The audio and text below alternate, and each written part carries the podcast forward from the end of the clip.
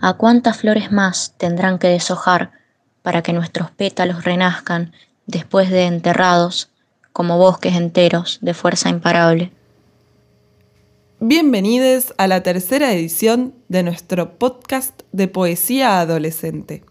Yo soy Ceci y coordino el proyecto del Museo de la Adolescencia. Este mes estamos de festejo porque acabamos de lograr reconocimiento oficial por parte de la Dirección Nacional de Museos, que nos permitió sumarnos a su registro de museos argentinos. Aprovecho para contarlo y agradecer el apoyo de todas las personas que siguen ayudándonos a crecer día a día. Escuchábamos en la apertura de hoy una poesía breve que nos hizo llegar Charo Centeno desde Rosario, Argentina. Como siempre, todas las poetas figuran en la descripción del episodio. Y hoy digo poetas solo en femenino porque esta es una edición especial de nuestro podcast. Teníamos ganas de hacer algo para el Día Internacional de la Mujer, 8 de marzo, y pensamos que de todas nuestras herramientas, la poesía era la mejor manera de intervenir en una fecha tan significativa. Qué mejor que hacerlo rescatando a una poeta que creó la mayor parte de su obra siendo aún adolescente y que lamentablemente no es tan conocida. Estoy hablando de María Emilia Cornejo, autora de La muchacha mala de la historia, el poema que da nombre a este episodio. María Emilia nació en Lima, Perú, en 1949 y se suicidó a los 23 años sin haber llegado a publicar ninguno de sus poemas. Hoy no nos vamos a adentrar en algunas hipótesis que andan dando vueltas por ahí sobre las ediciones póstumas y quién le dio orden a sus poemas y demás. No nos interesa porque, como ya dijimos más de una vez, somos un espacio que abraza el ensayo, los experimentos, las pruebas. Vamos a poner el foco en lo que se conoce de su obra y por supuesto en los maravillosos poemas que nos enviaron desde distintos lugares de Latinoamérica. Para empezar, vamos a escuchar a Mara con su poema Las paredes del útero. Las paredes del útero. Nací defectuosa, como el hueso inerte yo nací. Rellenaron mi carne para después coserme. Me fornicaron lentamente, sí, lentamente. Oh madre, pobre útero. Las voces de mi corazón rebuznan y el placer inunda mi cuerpo una y otra vez. El aire es fresco, tan incrédula. ¿Esto es ser libre? Me pregunto. Me suelto de las cadenas, bailando íntimamente. Puedo sentir mi erotismo a flor de piel. Este sucio juego de la vida me consume. El amor, la familia, son heridas internas. Año tras año me quito la máscara. Y el veneno se esparce por los poros mi cabello tan rojo como el infierno, la niña inocente con su carmín verde y la falda rosa. Murió junto a ella los recuerdos de verano. La libertad es un pájaro que se posa en mí, siempre a la luz de la aurora. Se acabó el tiempo para amar. Mara tiene 19 años, la pueden encontrar en Instagram como arroba marajimes con J y Z al final, y es de Lima, Perú, igual que María Emilia. Quienes todavía no lo hacen, recuerden buscarnos en Instagram como arroba museo-adolescencia. Así se enteran de todas las novedades. No me quiero adelantar mucho, pero se viene dentro de poco una convocatoria distinta que involucra a otras artes, así que estén atentos y atentas. Cielo y tierra me condenan. Si te tengo cerca, tu fuego me quema. Se siente tan bien y de pronto me envenenas. Lastimame después, que yo amo tenerte cerca. Déjame beber de tu copa este delirio. Te prendí una vela para ver si estás conmigo.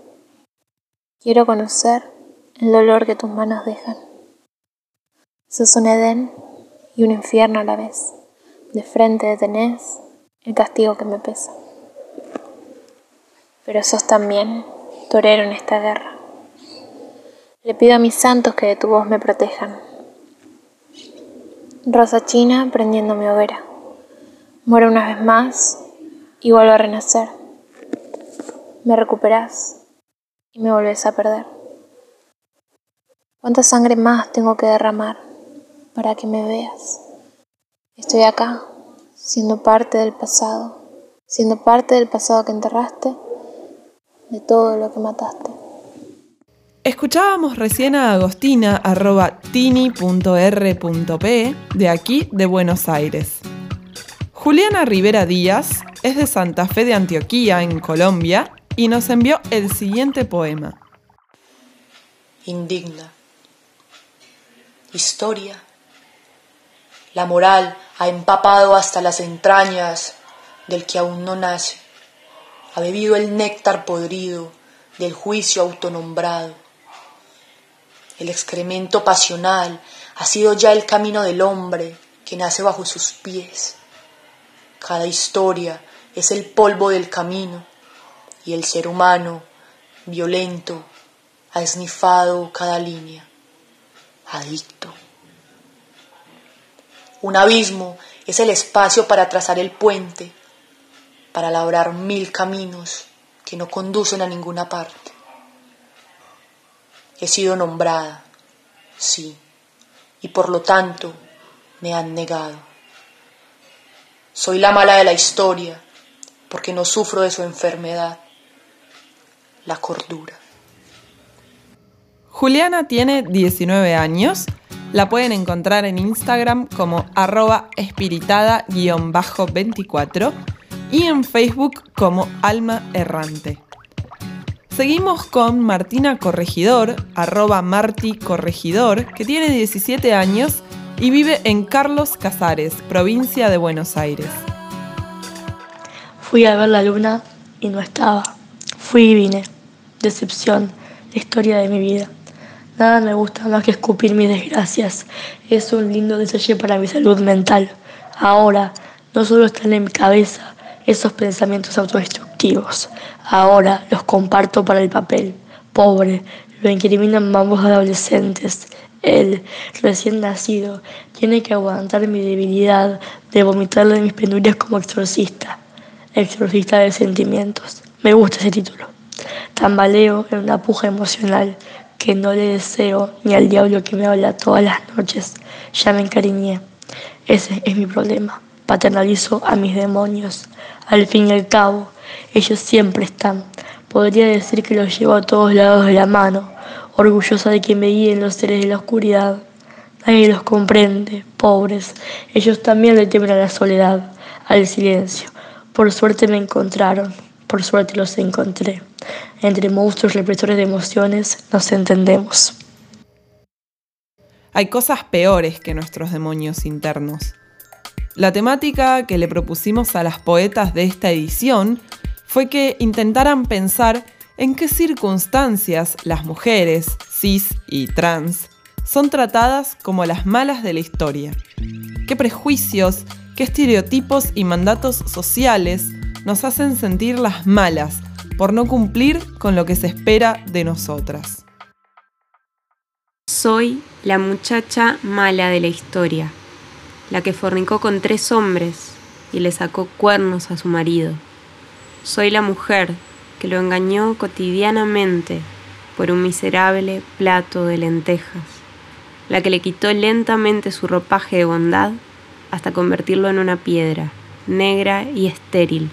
Soy la mujer que lo castró con infinitos gestos de ternura y gemidos falsos en la cama. Soy la muchacha mala de la historia. Escuchábamos recién a Martina López Brazola, poeta y amiga de la casa, gracias a quien conocimos a María Emilia y a su poesía. La poesía de Cornejo puede no parecernos tan revolucionaria al lado de la obra de otras poetas más actuales o quizás de otras nacionalidades. Pero su escritura es diferente a todo lo que se estaba escribiendo en Perú por aquellos años, en especial porque no representa la imagen tradicional de una mujer suave, delicada, dedicada exclusivamente a su familia. Garabateando en sus cuadernos, nos dejó una obra potente y simple, escrita en un lenguaje cotidiano que habla de amor y erotismo, con una honestidad que era muy mal vista de parte de una mujer. Algunos de sus poemas tienen también una beta social, que se vincula con su militancia, afín a las ideas de la teología de la liberación. Pero principalmente, María Emilia habla del cuerpo, el cuerpo como espacio de goce, el amor como lugar de encuentro y de resistencia.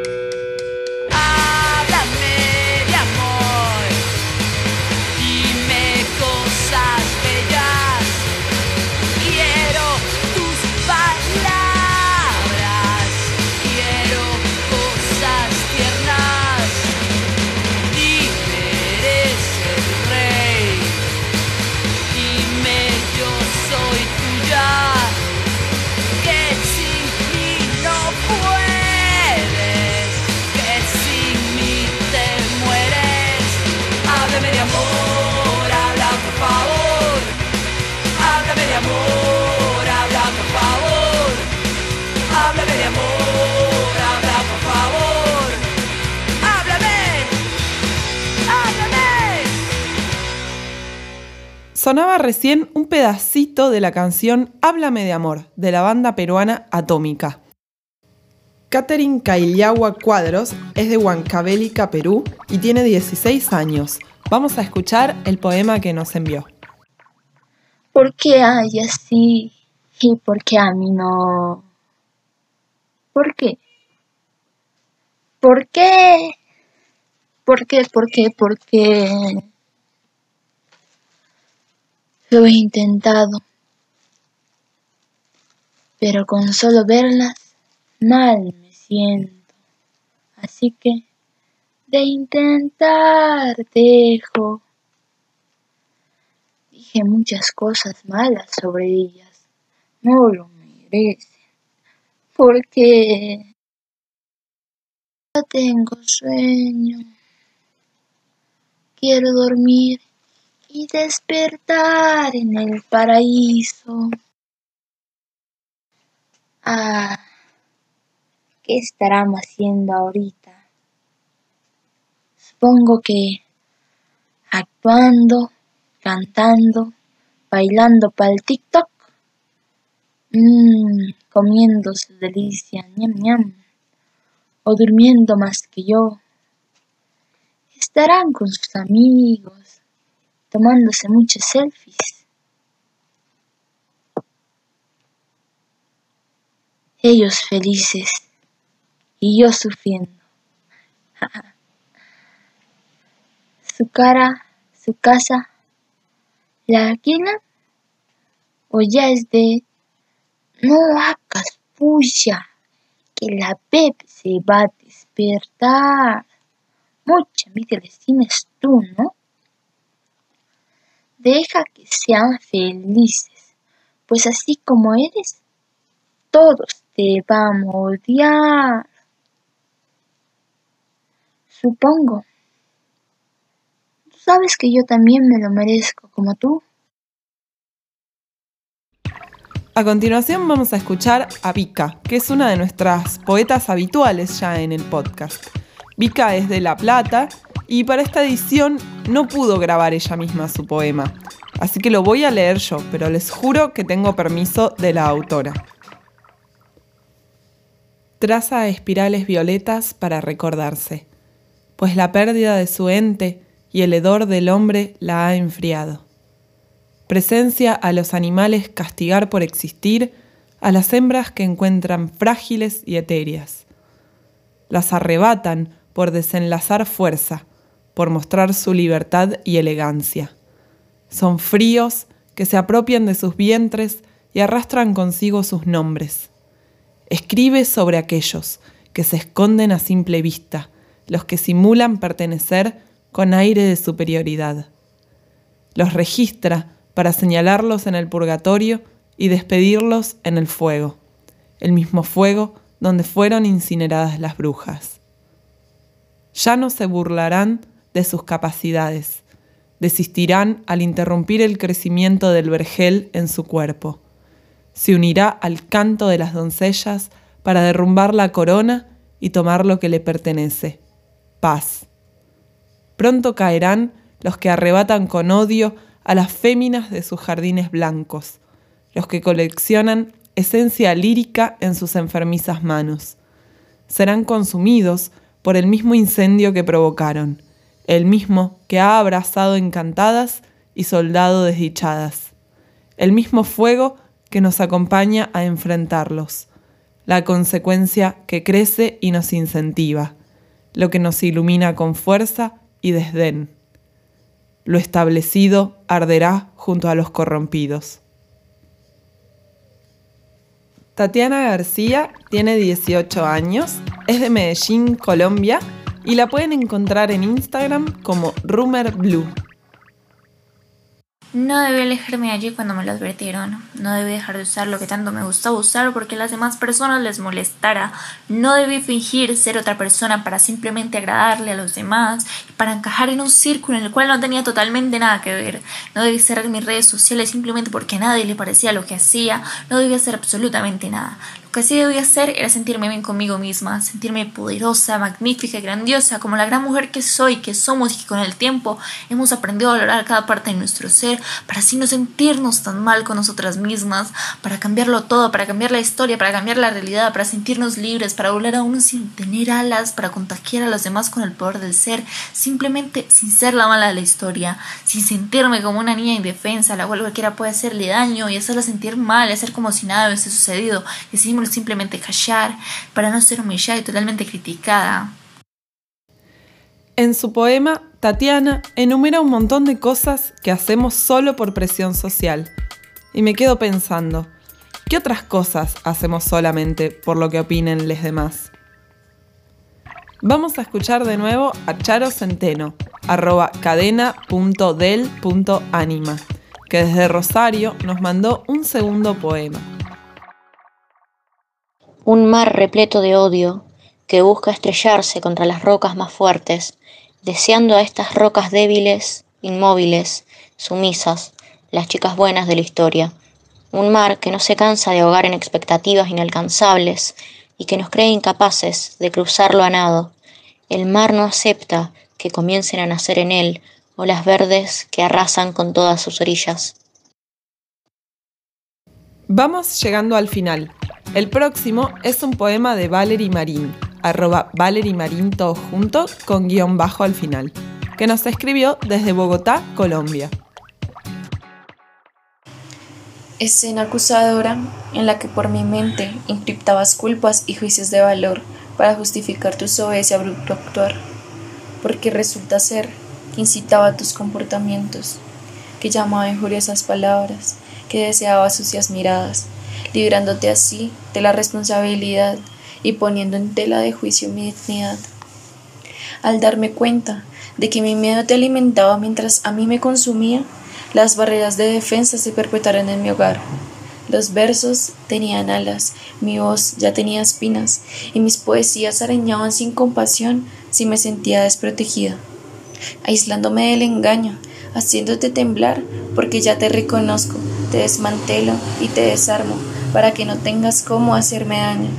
Y es que necesito estas letras para volver a mí después de haberme sentido tan perdido. Y es que si no escribo me muero. Y si yo muero tú ganas y la culpa seguiría siendo mía.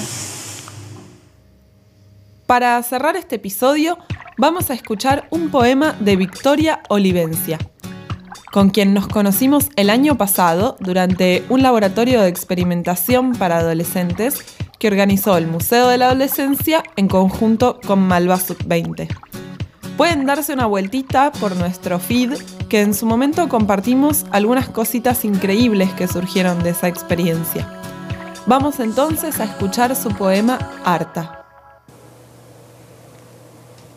Amiga, ojalá fueras la primera que me dice estoy harta en estos meses. Me gustaría pensar que algún día no vamos a repetir nunca más esas palabras al pie de cada anécdota que tenga que ver con ellos. Amiga, te veo los mismos síntomas que tuve yo, ellas, las otras. Quedamos flacas de nervios o engordamos por la angustia oral. Por eso te entiendo.